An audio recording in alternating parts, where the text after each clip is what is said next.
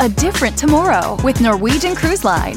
Book today and get 50% off your cruise to Alaska, Europe, and beyond. Plus, everyone can enjoy their vacation with free unlimited open bar, free specialty dining, and more. Visit ncl.com, call your travel advisor, or 1 888 NCL Cruise. Offer ends soon. Norwegian Cruise Line. Ships registry the Bahamas and USA. Restrictions apply. The rest of my life gon' start today. eBay Motors es tu socio seguro. Con trabajo, piezas nuevas y mucha pasión, transformaste una carrocería oxidada con 100.000 millas en un vehículo totalmente único. Juegos de frenos, faros, lo que necesites, eBay Motors lo tiene. Con Guaranteed Fee de eBay, te aseguras que la pieza le quede a tu carro a la primera o se te devuelve tu dinero. Y a estos precios, quemas llantas y no dinero. Mantén vivo ese espíritu de Ride or Die, baby, en eBay Motors. ebaymotors.com. Solo para artículos elegibles se aplican restricciones. Los conocían como los ninjas. Es una banda de colombianos que pensaba estar sin ley. Un venezolano se puso a insultarme, a amenazarme por exhibir que andaban de rateros. Un trailero que arrolló a una joven y que hasta hoy está sin ley. Una mujer que fue asesinada por su novio y querían dejar todo sin ley. Unos jóvenes que fueron a una taquería muy famosa, pero que al final les pusieron una tranquiza y que se quedaron sin ley. Hola, ¿cómo están? Soy C4, Carlos Jiménez, y esto es Sin Ley. Vamos a comenzar. Esta es la historia de una banda que llegó de Colombia a Ciudad de México para robar casas. Les llamaban los ninjas o los invisibles. Una banda que pensaba que iba a quedar sin ley. Tristemente a México se ha eh, registrado un- una constante en el delito de robo a casas. La autoridad le llama robo a casa habitación, pero la constante que han encontrado es que están cometiendo los robos bandas internacionales, bandas que llegan específicamente de Colombia y de Venezuela directamente a robar las casas. Bandas que van a zonas residenciales, bandas que se encargan de investigar los lugares que, en los que entran y que se encargan de saquear todo lo que pueden, pero son bandas muy bien organizadas, muy bien trabajadas para cometer sus delitos. Y esta de la banda de la que vamos a hablar es una banda que conocen como los ninja, los ninja o los invisibles. Estos son hombres y mujeres que llegaron precisamente desde Cali a nuestro país y que aquí andaban robando casas en Monterrey, en Querétaro, en Jalisco, en Ciudad de México, en Guanajuato. Es decir, buscaban zonas residenciales para atracar. Y esta banda le decían los ninja porque si ustedes ven las imágenes eh, de videos de cámaras de seguridad, ustedes los ven vestidos, ellos van completamente de negro, pantalones negros, playeras negras de manga larga, guantes negros, botas negras y capuchas negras. De verdad parecen unos, unos ninja de película y ustedes los ven eh, eh, las formas en las que entran a las casas, van corriendo rápido, se paran, se quedan detenidos, se pegan hacia la pared, van contra la pared caminando, se acuestan, se arrastran y estudian mucho el lugar en el que van a atracar. Lo estudian tanto que las autoridades descubrieron que en el grupo había una mujer que era experta en el manejo de drones. Les encontraron incluso drones después cuando los detienen. Pero esta mujer con los drones lo que hacía era sobrevolar las casas que iban a robar.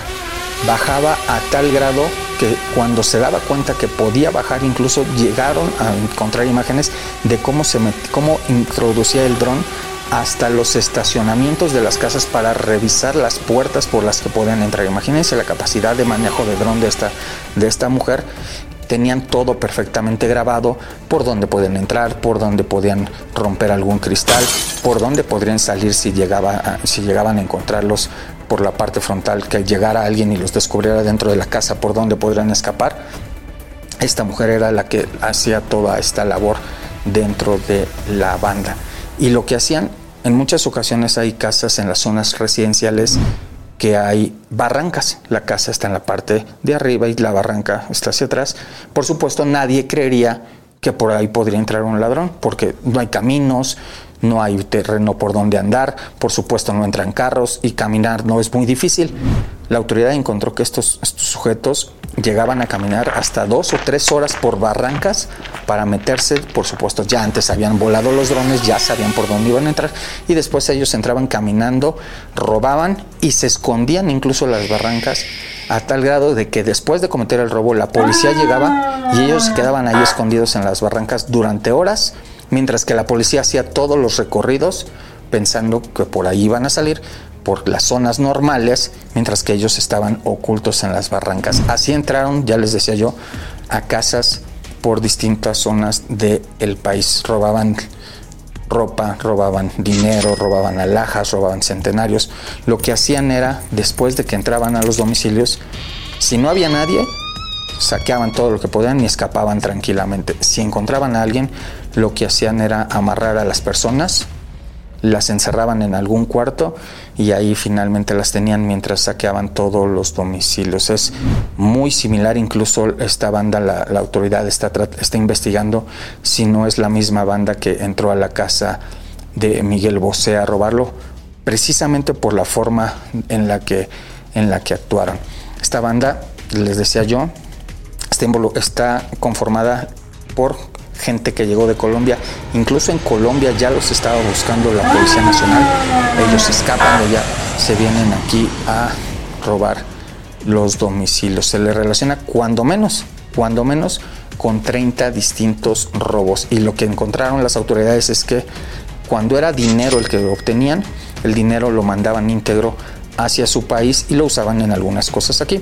Cuando robaban joyas, cuando robaban ropa, cuando robaban cosas de, de valor, lo que hacían era revenderlas en algunos mercados, revenderlas entre gente conocida y el dinero que obtenían era el que mandaban. Es decir, ellos todo trataban de conseguir eh, hacer efectivo, efectivo, efectivo y mandarlo hacia sus países de orígenes. Ellos una vez que entraban a los domicilios, mientras unos se quedaban vigilando que mm, por llegar a alguna autoridad, los otros eran los que se dedicaban a sacar y específicamente ellos iban por cosas de marca, ropas, ropa de marca, alhajas de marca, no obtenían, no se llevaban cosas que no tuvieran gran valor, no se llevaban objetos pesados, incluso salían con dos o tres maletas que pudieran simplemente cargar, porque además ellos, los vehículos que usaban, solían dejarlos muy lejos de la zona en la que robaban, precisamente para que cuando las cámaras llegaran a captarlos, no hubiera forma de ver cómo habían escapado. Quizá los captaban caminando, corriendo, saliendo, pero no llegaban a los lugares donde estaba el auto que estacionaban, porque además estudiaban eso, estudiaban dónde estacionar los automóviles para que no hubiera una cámara que los ubicara. Hace dos meses roban una casa en la zona de eh, Atizapán, es un, un municipio aquí en el Estado de México, roban esa casa y ahí cometen el error precisamente de estacionar su camioneta en una zona donde había una cámara que ellos no vieron porque estaba muy, muy lejos, pero esa cámara capta la camioneta y en el video de la cámara de seguridad se ve cómo pasan ellos corriendo, todos de negro, como ya les decía, todos corriendo, como ninjas, tal cual, como ninjas, los cuatro, vestidos completamente de negro, suben a esa camioneta y escapan. Gracias a esa toma, la policía de Tizapán comienza a buscarlos, las autoridades comienzan a seguir la camioneta y encuentran que la camioneta iba a Querétaro, iba a Monterrey y regresaba al Estado de México. Entonces hacen un seguimiento de esa camioneta y cuando empiezan a revisar encuentran que hay un robo en Querétaro, encuentran que hay un robo en Monterrey, justo al mismo tiempo que la camioneta estaba en esas zonas. Es decir, no había duda que en esa camioneta se estaban moviendo estos sujetos cuando llega a regresar al Estado de México, lo que hacen las autoridades es ponerle un localizador satelital en la parte de abajo, un GPS, en la parte de abajo de esta camioneta, y empiezan a hacer un seguimiento en vivo de la camioneta y es ahí cuando descubren su último robo. Es un robo que van y hacen en Querétaro. Eh, la camioneta se estaciona en un domicilio que es donde estaban ellos ya eh, esperando atracar. La policía de Querétaro recibe esta información, y hacen una vigilancia ah, en, el lugar. Ven la camioneta llegar, ven a estos sujetos eh, bajarse, ven a estos sujetos entrar a robar y la autoridad lo que hace es permitirles que entren a cometer el delito. ¿Para qué? Para atraparlos justamente mientras cometían el robo. Es decir, esperaron a que estuvieran ya totalmente eh, eh, puestos en su acto delictivo, se meten, roban y justo cuando están robando llega la policía y los detiene. Al final detuvieron, cuando menos fueron 10 personas las detenidas, fueron 7 personas colombianas, 3 mexicanas, entre ellos está la mujer que les dice que manejaban los drones, les encuentran un dron, les encuentran toda la ropa que les platiqué, la ropa negra, las botas, los capuchas, les encuentran arneses, les encuentran cuerdas, todo lo que usaban para trepar, para subir las barrancas, para escapar, los drones, cuchillos, los cintos con los que amarraban a la gente. Y algo que tenían es que no les encontraron armas. Decían ellos, que te preferían no amagar a la gente, sí tenían una pistola de plástico que por supuesto a la hora que te están asaltando no sabrías qué es, pero ellos decían que no usaban armas para no lastimar, según ellos, a sus víctimas. Al final fueron detenidos, estos sujetos ya están todos en cárceles del Estado de México, les decía yo, escaparon de Colombia, seguramente en Colombia pensaron que escapando de allá se iban a quedar sin ley. Y al final aquí en nuestro país acabaron detenidos. Ever been to Delaware? If not, now's the time to visit. You'll find a lot of fun in a little state. Since you can drive anywhere in the state in a couple of hours, you'll spend less time driving and more time enjoying. Explore from the bays to the beaches, stroll the boardwalks, and have an oceanside bonfire. Get a taste of Delaware at one of the award winning restaurants and enjoy a local craft brew. See the first state's unique historic landmarks and experience Delaware's endless discoveries. Plan your adventure today at visitdelaware.com. eBay Motors es tu socio seguro. Con trabajo, piezas nuevas y mucha pasión, transformaste una carrocería oxidada con 100.000 millas en un vehículo totalmente único. Juegos de frenos, faros, lo que necesites, eBay Motors lo tiene. Con Guaranteed Fee de eBay, te aseguras que la pieza le quede a tu carro a la primera o se te devuelve tu dinero. Y a estos precios, quemas llantas y no dinero. Mantén vivo ese espíritu de Ride or Die, baby, en eBay Motors. ebaymotors.com. Solo para artículos elegibles se aplican restricciones. Esta es una historia de venezolanos que llegaron a Ciudad de México a robar. A dos los detuvieron, a uno lo mataron y aún así un extranjero, un venezolano, se puso a insultarme, a amenazarme por exhibir que andaban de rateros. Son de un grupo de venezolanos que llegaron a nuestra ciudad a robar relojes al aeropuerto internacional de la Ciudad de México. Es una banda que les digo yo, llegó desde Caracas, se fueron juntando aquí para robar los relojes. Lo que hacían ellos era buscar personas en el aeropuerto, mientras unos vigilaban, otros se dedicaban a seguirlos y lo que hacían era estar ubicando quién tenía esos relojes para asaltarlos. Ellos llegaban a la ciudad, se ponían a vivir en hoteles, hoteles en los que pagaban simplemente eh, por, cada noche y ahí dependiendo de lo que tenían que hacer o dependiendo cómo tenían que moverse, dejaban la habitación y se iban a vivir a otro hotel. Y rentaban automóviles, rentaban los carros para precisamente poder usarlos, dejarlos, usarlos, dejarlos y así se dedicaban a buscar víctimas en el aeropuerto internacional. Lo que hacían eran, mientras unos los veían salir, otros iban a ver en qué carros las víctimas las ubicaban dentro de las salas, ya que salían hacia, hacia la zona de estacionamiento, veían en qué carro iban a salir y le avisaban a sus cómplices en la calle a quién tenían que asaltar. hace un par de semanas asaltan a una mujer que llegó desde Estados Unidos. Ella llega hacia la zona de la Condesa, toma un auto, un Uber, la lleva este Uber por las distintas calles de la ciudad, llega hacia la Condesa y ahí en la Condesa, en una zona en la que ella deja, deja el Uber, baja de su carro, del carro se va a meter al departamento en el que llega Llegan estos colombianos, perdónenme, estos venezolanos, la amagan, le quitan su reloj y escapan de ahí. Después de este robo, la policía comienza a investigarlos, comienza a seguirlos y una noche, una noche de jueves, eh, encuentra el automóvil que estaban usando en el estacionamiento del aeropuerto. Lo que hacen los policías es esperar a que el carro sea ocupado por, por quien lo traía. En ese momento la autoridad no sabía que eran, que eran personas venezolanas, solamente sabía la forma de operar. Lo que hacen es esperan a que suban estas personas al carro. Son eh, al menos tres personas las que suben al carro.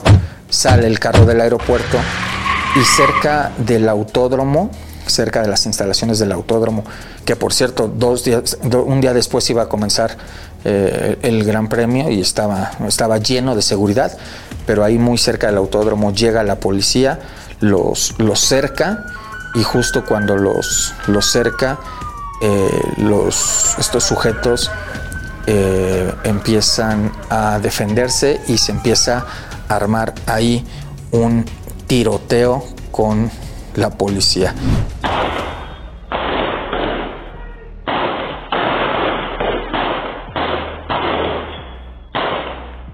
Son policías que rodean a uno de los delincuentes. Este delincuente que está tirado en el piso y aún así tirado en el piso él toma un arma y desde el piso sigue disparando. Mientras él hacía eso sus cómplices trataban de escapar en el automóvil en el que habían llegado. Incluso en su desesperación ellos aceleran con las puertas abiertas en reversa y era tal la desesperación, imagínense, que se suben una banqueta con la puerta abierta y la banqueta eh, se meten entre un poste, la puerta choca contra el poste, se arranca la puerta del carro, la puerta queda tirada, la otra puerta queda toda rayada. Finalmente, dos de ellos logran escapar en ese automóvil deshecho, lo abandonan calles adelante, bajan y escapan corriendo. Su cómplice lo dejan ahí tirado, ahí finalmente queda, queda este hombre ahí muerto. Y desafortunadamente ese día también un policía capitalino recibe un balazo eh, eh, este policía eh, tirado en el piso, ahí aún tendido en el piso, él toma su arma y desde el piso la levanta y ahí acostado en el piso jala el gatillo y le da el último, el último disparo a este delincuente que queda tirado ahí a media calle y ahí acaba, acaba sin vida este, este hombre. Ese día ya les digo yo, escapan dos de, dos de los delincuentes y lo que hace la policía es comenzar a investigar exactamente quiénes eran, qué pasó, cómo, cómo sucedió. Y es finalmente cuando identifican a este hombre que descubren que son precisamente venezolanos. El hombre que queda ahí muerto es un hombre que es venezolano, que ahora se sabe llegó desde Caracas, le decían a este hombre el yegua, le, se llama Abraham Abraham Israel, y este hombre queda ahí abandonado, incluso eh, lo abandonan sus, sus cómplices, pero no solamente lo abandonan ese día, el hombre pasó, o al menos hasta hace unos días, estaba todavía ahí eh, tirado, olvidado, si quieren llamarle así, en el Ministerio Público, en el forense de la Ciudad de México, porque nadie de sus amigos lo había recogido. En mi programa de televisión suelo hablar fuerte contra los delincuentes. Les llamo ratas, les llamo mugrosos. Digo que solo vienen muchos a joder a la gente que está trabajando. Y el día que saco esta noticia, precisamente dije, y acabó la rata muerta. Esa noche me empiezan a llegar mensajes por Twitter, por vía privada, de alguien que me estaba insultando por hablarle así, que me decía que yo era más rata, que yo era más delincuente. Y entonces me empieza a mandar algunos mensajes de voz. Les voy a poner un par de mensajes nada más para que vean cómo estaban, digamos que, molestos por la muerte de este delincuente. Hermano, ¿sabes algo? Escúchame. No hay que hablar mucho porque las cosas se hacen en silencio. Y tú te crees que eres intocable porque eres un pedazo de mamagüey chismoso periodista, porque eso es lo que eres. Cuídate, oíste, porque no todos somos como los mexicanos. Acuérdate de eso. Y ruégale a Dios y a las vírgenes que nunca, nunca, nunca te atravieses conmigo. Porque si no te va a llorar, pero hasta tu tataranieto, mamá huevo. Y así muchos mensajes de este tipo, ¿no? Esto fue, ya les digo, unos días después de, un, día después de la muerte de esta persona. Eh, al otro día me escribe eh, más amigas de este sujeto, igual para insultarme, igual para decirme más cosas como esas. Dicen que, ellos roban por gusto, en un momento me dicen que roban porque son malos y porque quieren tener más dinero para quitarle a los mexicanos. Por supuesto es gente que está molesta, por supuesto es gente que está enojada porque acaban de matar a uno de sus, de sus familiares. Pero bueno, eh, la realidad es que pues él se lo buscó. Eh, la investigación de la policía continúa y finalmente, una semana después, detienen a los cómplices de este sujeto, del que escapó ese, del que murió ese día. Son dos venezolanos precisamente, los dos son de Caracas. La policía cuando revisa sus teléfonos encuentra las conversaciones que tuvieron esa madrugada después de la balacera y hablan precisamente de que Yegua le pregunta uno a otro, oye, ¿qué pasó? Le contesta... Eh, se puso fea la cosa, le pregunta qué pasó con Yegua y le contesta Yegua se murió. Y la respuesta del otro tipo es eh, carajo, ¿y cómo están los demás? Él le contesta que todos están bien y simplemente termina en eso. Dan por hecho que Yegua se murió. Para ellos Yegua fue un cómplice más, un tipo más que acabó muerto por andar robando y no le dan más importancia. Encuentran en el teléfono fotografías de todo lo que robaban, los relojes que robaban, encuentran las conversaciones donde incluso se ponían ellos de acuerdo para cometer los robos. Se decían, ya quiero ir a robar, ya vamos a robar, el otro que le decía, espérate, ya tenemos algunas cosas. Era una forma de vida y lo único que sabían y a lo único que estaban dispuestos ellos para obtener dinero era robar, robar, robar. Por fortuna, ya les digo, a los dos tipos los detuvieron, confesaron que vivían en hoteles, confesaron que llegaban desde Caracas nada más para juntarse aquí en la ciudad, aquí a planear y armar los robos. Finalmente son detenidos ellos dos, otro está muerto, la autoridad sabe que faltan cuando menos otros dos sujetos de esta banda. Y después de las investigaciones que hicieron las autoridades de los mensajes que me mandaron, lo que se sabe es que el tipo que me escribió es hermano del hombre muerto, del tal Yegua. Y bueno, pues quizá por eso entendería la forma en la que se puso a agredirme, insultarme. Pero pues es algo que yo se los he dicho muchas veces y creo que es algo, algo que pienso, que meterse en cuestiones de andar de delincuente, en cuestiones de andar de narcotraficante, en cuestiones de estar haciendo cosas que no se deben, solamente hay dos salidas. Una es estar en la cárcel y la otra es estar muerto. No hay más. Meterse a las cosas malas no, no es opción. No es opción porque al final las cosas malas no te van a dejar nada bueno. Y él, este tipo, creyó, él y sus amigos seguramente creyeron que iban a quedar sin ley. Y al final, dos de ellos están en la cárcel y el otro finalmente acabó Ustedes lo vieron muerto ahí en la calle. Ahora vamos a platicar sobre un trailero que arrolló a una joven y que hasta hoy está sin ley. Jessica tenía 29 años de edad. Jessica salió una mañana a trabajar muy cerca de su casa. Acostumbraba a irse al trabajo ella en bicicleta. No le gustaba el auto, decía que había mucho tráfico, decía que era una incomodidad y ella iba en su bicicleta todos los días a trabajar muy tranquila. Se despedía de su papá, se despedía de su mamá y al mismo tiempo Cristian Serna Melo. Este trailero salió esa mañana sobre una avenida que se llama Circuito Interior. Está aquí en, una zona céntrica de Ciudad de México. En esta, en la parte lateral, venía Jessica en su bicicleta y el trailero, por esquivar un carro, pasa muy cerca de ella y la golpea. Jessica parece que va a caer hacia la banqueta del aventón que le dan. Pero una cosa, no sé si llamarle destino, pero Jessica pasó justo en el momento exacto junto a un poste. A Jessica la golpea el trailero, ella sale para caerse hacia la banqueta, pero golpea en el poste.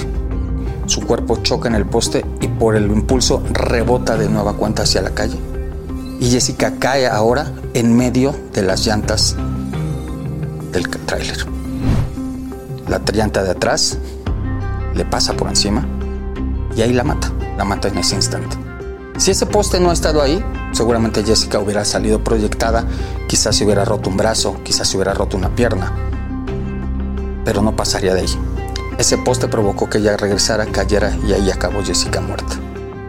El trailero después de que le pasa encima se va. Por eso les digo, hay quien dice que seguramente no se dio cuenta, hay quien dice que pudo darse cuenta y que al final no le importó.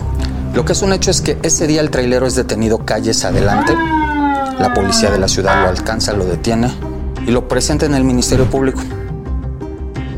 Sin embargo, el Ministerio Público de la Fiscalía de Justicia hace muy mal el trabajo, lo presenta ante un juez a este señor y el juez, al analizar el trabajo de la Fiscalía, encuentra que la Fiscalía no le da las pruebas suficientes de que el chofer del tráiler era ese señor. Todos sabían que era, pero la Fiscalía no lo pudo demostrar en un papel, no lo pudo demostrar en los archivos y entonces el juez decide dejarlo en libertad. Todos lo habían visto, todos lo habían, la policía lo había seguido, lo había bajado del tráiler, pero el mal trabajo que hizo la fiscalía provocó que lo dejaran libre.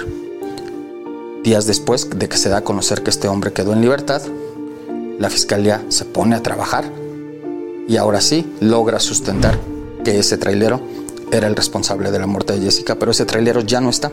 Hay quien dice que ya se fue de México, hay quien dice que está en Canadá, hay quien dice que está en Sinaloa. La realidad es que la autoridad no sabe dónde está. Lo tuvieron detenido, lo tuvieron en la cárcel y el caso simplemente se les cayó. El padre de Jessica ha pedido justicia, le ha pedido a la autoridad que se ponga a trabajar, pero la autoridad, la autoridad lo tuvo, lo tuvo para dejarlo acusado de homicidio. Por supuesto que fue un accidente. Por supuesto que la ley en un accidente te permite reparar el daño. En este caso, el juez ni siquiera le abrió un proceso a este señor porque la fiscalía no pudo demostrarle que era la culpa. Hoy este señor es buscado por la autoridad, lo van a buscar por el homicidio y seguramente podrá reparar el daño si es que lo llegan a detener, si es que lo llegan a atrapar, reparar el daño en materia legal, porque la pérdida de Jessica, por supuesto, jamás se va a reparar. Su papá pide justicia, su mamá pide justicia, su papá se ha ido a parar con la foto de su hija al lugar donde la atropellaron, con un cuadro con la foto de su hija a pedir justicia. Pero la Fiscalía de la ciudad no lo da, no lo da, simplemente no se la ha dado. Ya les decía, tuvieron el caso, lo tuvieron detenido y al final este tipo quedó en libertad. ¿Por qué? Por el mal trabajo de la autoridad. Tristemente hay autoridades en nuestra ciudad que no sé qué les pasa. No sé si es corrupción, no sé si es incompetencia, pero al final, al final perdieron este caso y al final ese sujeto. BP added more than $70 billion to the U.S. economy in 2022.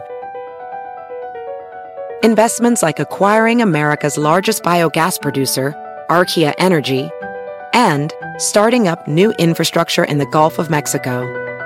It's and, not or. See what doing both means for energy nationwide at bp.com slash investing in America.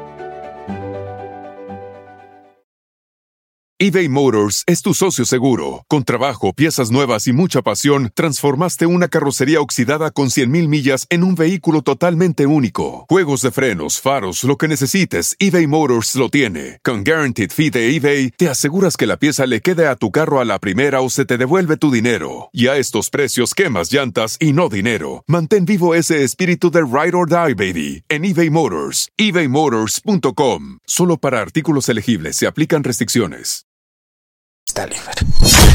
Conoceremos ahora la historia de Montserrat, una mujer que fue asesinada por su novio, que su papá y su mamá intentaron ocultar y querían dejar todo sin ley.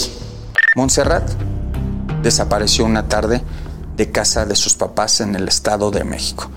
Y desapareció, se los digo en la palabra, porque así lo denunciaron ellos, aunque ellos sabían dónde estaba pero Montserrat un día se fue simplemente para, para vivir con su novio. Les dijo a sus papás que se iba y que se iba a vivir con él. Ellos van y denuncian como desaparición. Que su hija ya no estaba, porque sabían que estaba manipulada por su novio, un tipo que se llamaba Sean Alejandro, que vivía en una casa en la zona de Azcapotzalco, muy cerca en los límites con el Estado de México. Y les dijo, los papás le dijeron a la autoridad, a mi hija la tienen ahí manipulada, a mi hija la tienen ahí bajo engaños, su novio la está engañando y la están maltratando, la están violentando.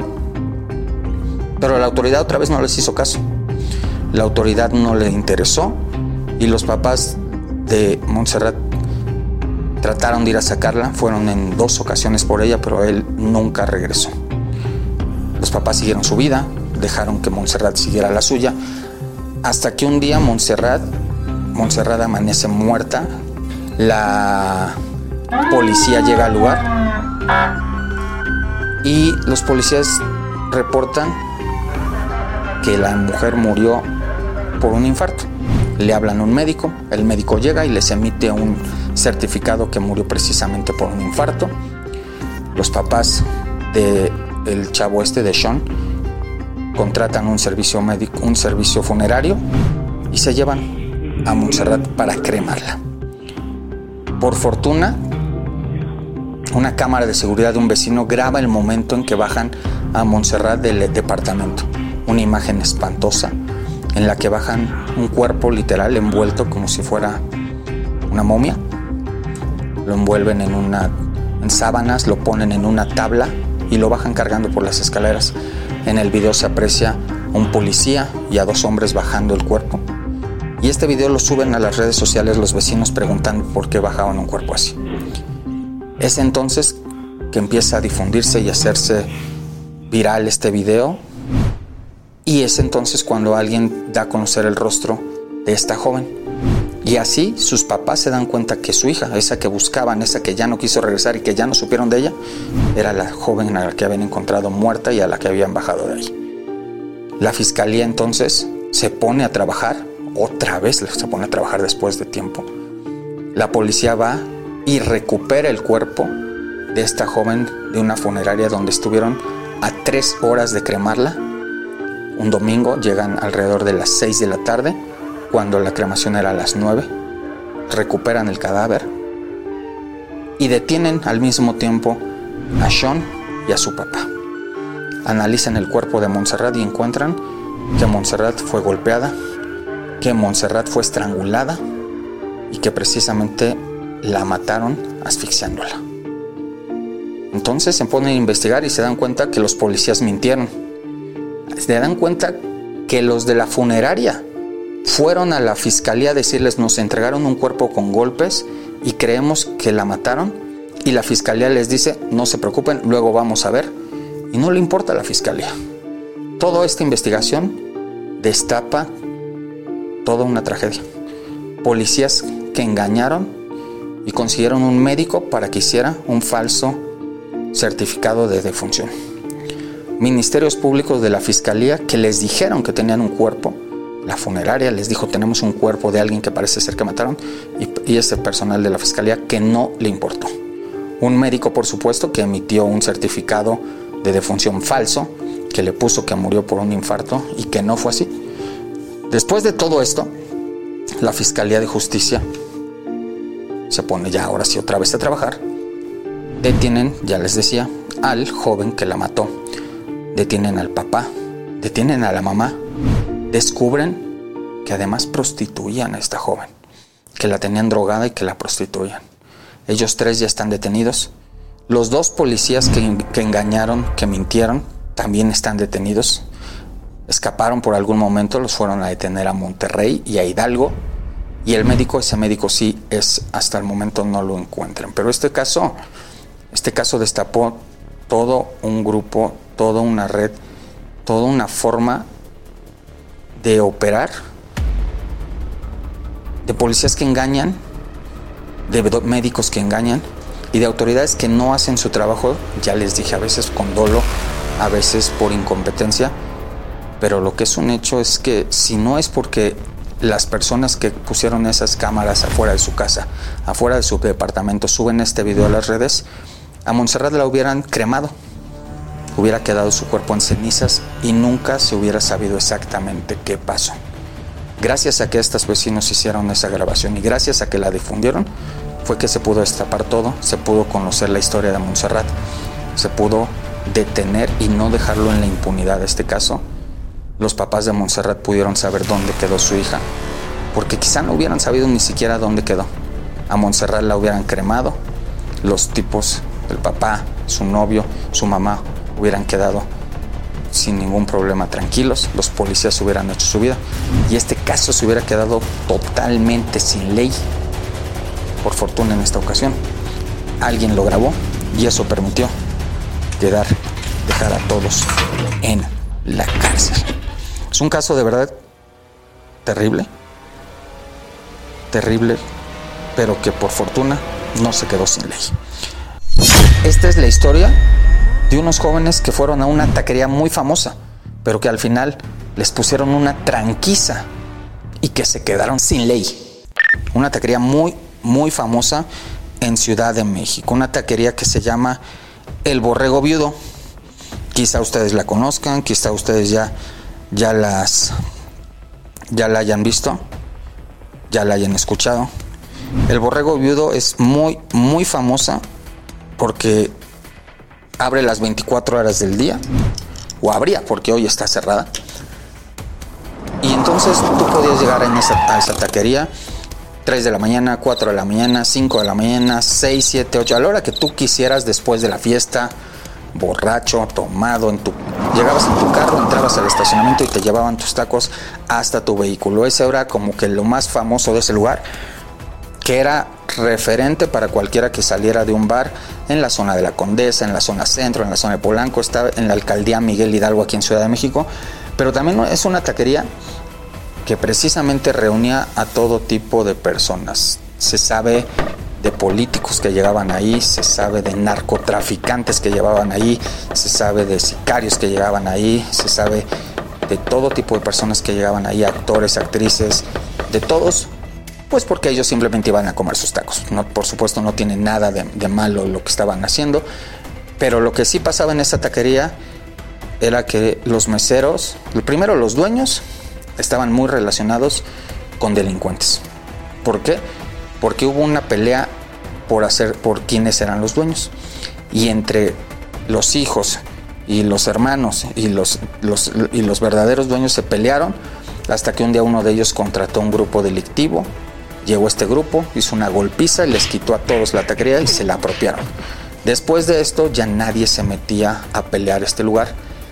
Y nadie se peleaba ni con los meseros ni con la gente, a pesar de que ya se imaginarán tomados, borrachos, algunas personas drogadas llegaban ahí a cenar, pues los ánimos se ponían a veces complicados, agredían a los meseros, agredían a la gente, había peleas entre los carros, peleas entre la gente, y por eso mismo la gente del Borrego Viudo contrató a más personas para que se dedicaran pues a controlar, digamos que eran las personas de seguridad, pero si ustedes los vieran, nada de seguridad, parecían gente ahí que estaba nada más viendo a quién agredir. Hace dos fines de semana llegó ahí una pareja, llegaron un joven, su mamá, un joven, su novia, su mamá y otra persona a cenar tacos alrededor de las 2 de la mañana y de pronto les dan la cuenta y la cuenta resulta que les estaban cobrando alrededor de 400 pesos más de lo que era de cuenta. Por supuesto se enojan, reclaman y entonces empiezan a alegar, no que sí es esa cuenta, no que no, si me tienes que pagar, no te voy a pagar. Y de pronto se desata la tranquiza.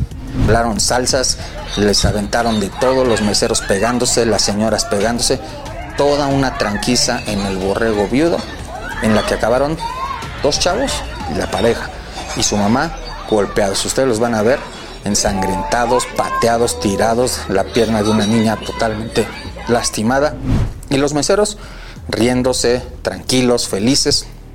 Ese día llega la policía de la ciudad, habla con los golpeados, pregunta a las víctimas, les cuentan lo que pasa y esa noche detienen a uno de los meseros, uno. Ustedes si ven los videos son alrededor de 20 los que arman la golpiza y al final detuvieron solo a uno de estos meseros. Se los llevan detenido al Ministerio Público, siguen las investigaciones, va la policía otra vez al lugar, ya no están los meseros, ya llegaron otro grupo de meseros. Al final Al final solamente un mesero queda detenido, las personas, estas pobres golpeados.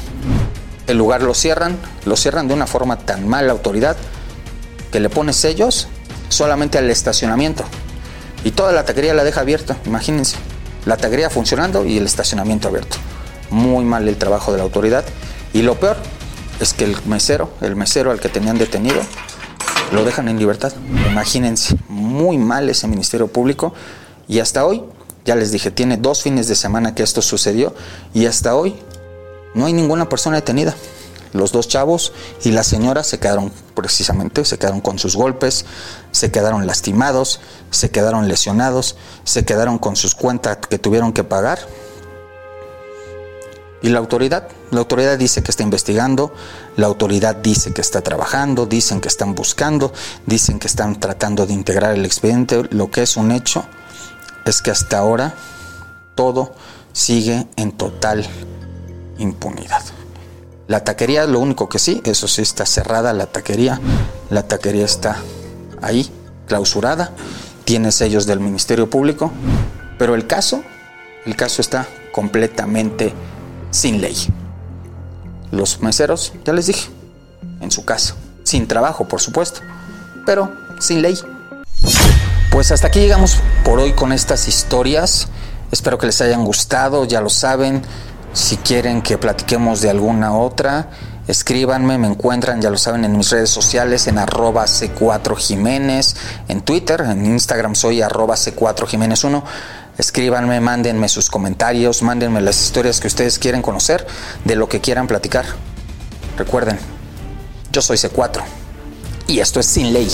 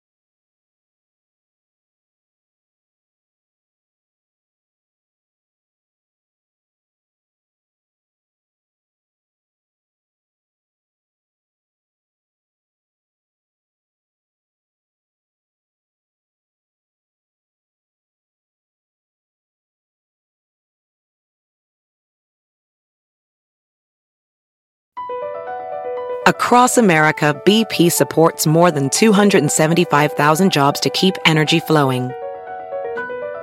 Jobs like building grid scale solar energy in Ohio and producing gas with fewer operational emissions in Texas. It's and, not or. See what doing both means for energy nationwide at bp.com slash investing in America. Did you know that Delaware has endless discoveries? The first state invites you to explore miles of beaches and boardwalks, dozens of unique breweries, award winning restaurants, some of the country's best state parks, beautiful garden estates, and even tax free shopping. There's plenty of fun for the entire family and more.